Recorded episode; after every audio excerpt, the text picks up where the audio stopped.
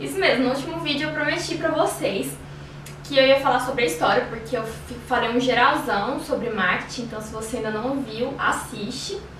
Eu vou deixar nos cards.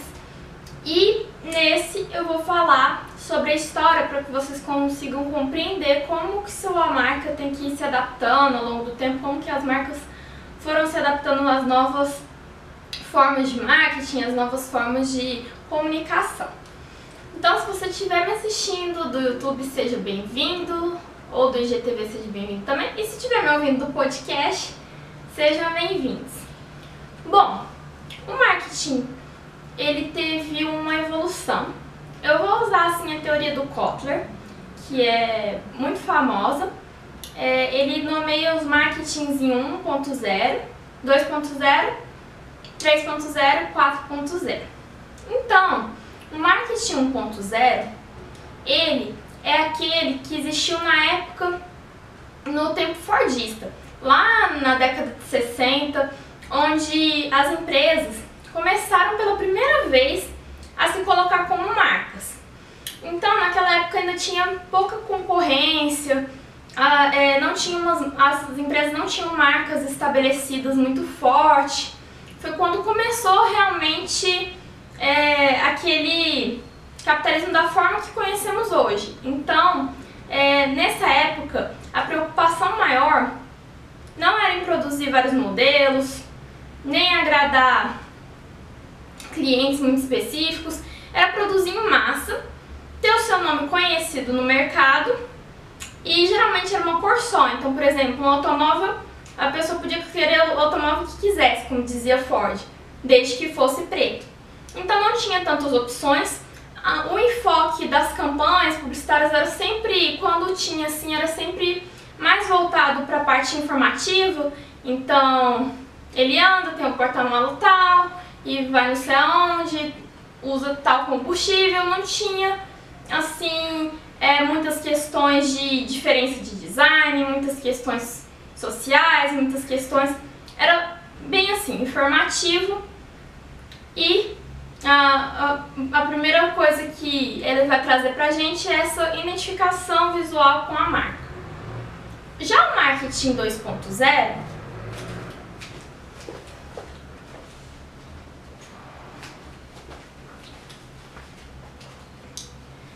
Já o marketing 2.0, ele você já começa a entender que tem outros, outras marcas concorrentes, é, o mercado já começa a ficar um pouco mais aquecido e as pessoas veem que os consumidores eles não querem mais só aquela coisa informativa, eles são muito mais conquistados quando você coloca por começar a colocar o lado emocional. Então o cliente ele não vai vir só por causa de desconto, ele não vai vir só porque aquilo é bom racionalmente. Ele, as empresas começam a perceber que mexer com o lado emocional do, do cliente é mais interessante. Então é nessa fase do marketing 2.0 que começam a vir aquelas, aquelas campanhas um pouco mais emocionantes, voltadas para é, para gerar, despertar emoções. Então, seja de é, esse batom, ele não é mais um batom é, vermelho que você pode comprar. Ele é um batom que gera o poder de sedução, ele é um batom, ou então esse, esse carro não é só um carro, ele é um, lugar onde você vai poder viajar com a sua família. Então começa a vir aquela questão mais emocional, não ganhando tanto só pelo, pela descrição do que o produto é. Já o marketing 3.0 ele, ele já vai começar a ser mais parecido com o que a gente conhece hoje.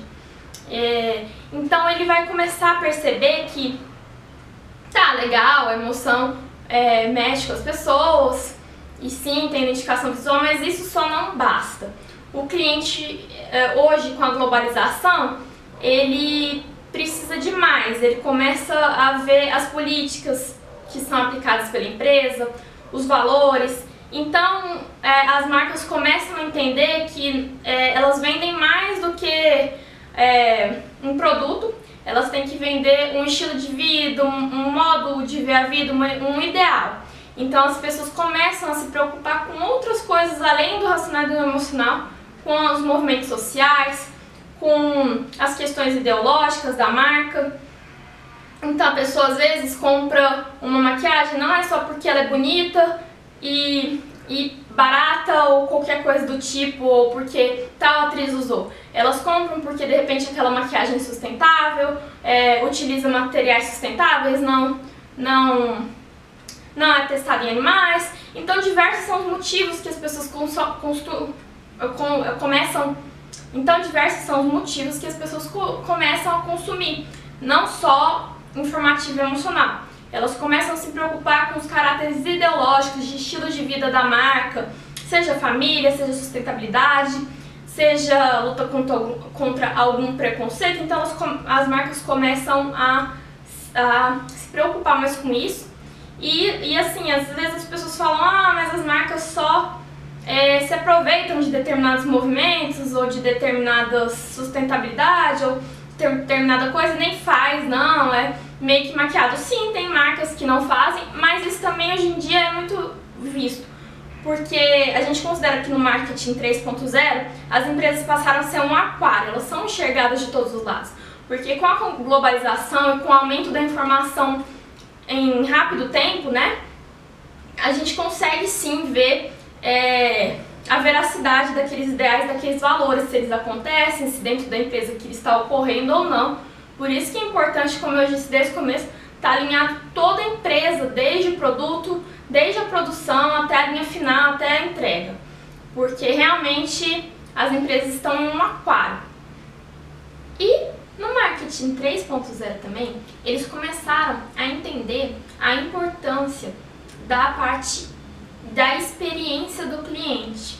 Então eles começaram a perceber que o cliente ele não era só é, movido a comprar por causa de, de qualidade, ou mesmo só dos movimentos sociais, ou, ou por informação sobre a qualidade do, do, do produto, ou por indicação, eles também se importavam com a experiência que eles iam viver naquele local de compra ou naquele local de consumo daquele serviço e produto. Então, o cliente ele não ia num restaurante só porque a comida era gostosa.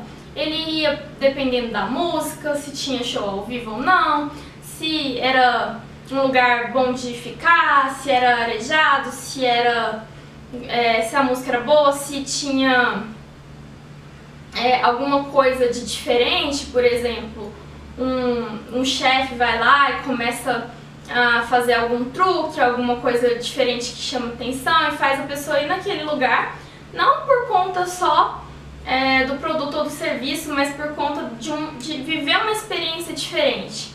É, e hoje isso é muito usado, se você for ver os restaurantes mesmo, é um ótimo exemplo disso, mais famosos do mundo, é, tem restaurante que eu estava até assistindo um, um documentário na Netflix, que eles fazem tudo como se fosse uma comida mágica. Então, eles fazem balão de doce, eles fazem uma coisa que explode e vira outra no prato. Então as pessoas não vão lá só para consumir um, um, serviço de qualidade, elas vão lá é, para viver aquela experiência junto com os amigos e o marketing 3.0 começou a compreender isso. Agora vamos para o último, mas não menos importante, marketing 4.0. O marketing 4.0 ele não mudou tanto a sua estrutura e, e fases é, do marketing 3.0. Só que é, ele tem algumas diferenças, principalmente quando a gente vai pensar que agora a gente está nos meios digitais.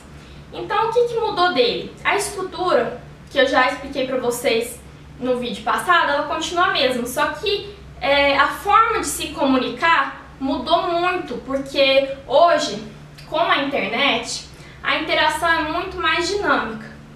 Então, a troca com o público é muito mais maior e mais acelerada. Então, hoje em dia não é unilateral a comunicação da empresa, ela é bilateral. Então, o cliente ele passa a fazer parte do processo de criação da empresa. Ele passa a interferir diretamente. Então, vamos supor, uma, uma batata Ruffles. Às vezes ela pode ir lá e lançar uma pesquisa de qual sabor as pessoas preferem que seja o novo produto dela. Porque o cliente ele já pode fazer parte, ele já começa a fazer parte agora da concepção, da criação dos produtos, das linhas. ele não é mais só o receptor, ele é a pessoa que está ali junto, construindo, dando a sua opinião sobre a marca. E também é, criou-se um senso pelas redes sociais, pela internet, de comunidade. Então, mais ainda essa questão da transparência que eu falei, as pessoas se conversam entre si, é, criam comunidades, às vezes até os que a gente chama de advogados da marca, que defendem a marca, então é, cria-se o diálogo não só da marca com os consumidores, mas dos consumidores entre si e dos consumidores com a marca.